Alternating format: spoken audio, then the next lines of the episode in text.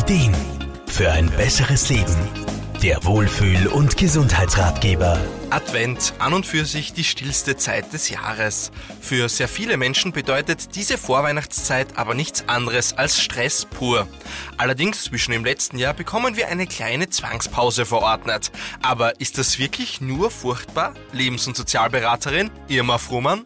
Wir kennen es ja leider schon vom letzten Jahr. Corona-bedingt war es da auch in vielen Städten ziemlich ruhig. Und heuer gibt's, wie wir wissen, eine Wiederholung dieser Situation.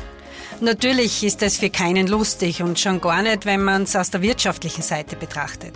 Aber da man die Situation nicht ändern kann, ist man gut beraten, die Zeit zu nutzen und sich diese sehr ruhig und besinnlich zu gestalten, ohne dass man meint, 100.000 Sachen erledigen zu müssen, die natürlich zusätzlich Stress bedeuten. Schon im Vorjahr haben viele Menschen bemerkt, wie angenehm es eigentlich war, nicht in dieser Weihnachtshektik mehr oder weniger gefangen gewesen zu sein.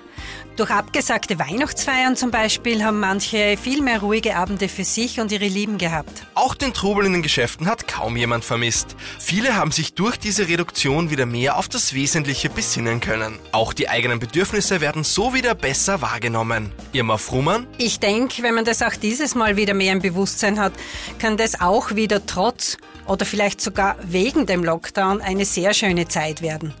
Statt Einkaufstrubel, ein Spaziergang in der Natur, statt der x-ten Weihnachtsfeier, ein lustiger Spieleabend mit der Familie. Was gerade im Advent oft zu kurz kommt, ist sich Zeit zu nehmen, zwischendurch abzuschalten, die Batterien aufzuladen, dem Körper und dem Geist Ruhe zu gönnen. Wann, wenn nicht in dieser auferlegten Zwangspause? Natürlich, man kann sich über diese Situation aufregen und mit dem Schicksal hadern.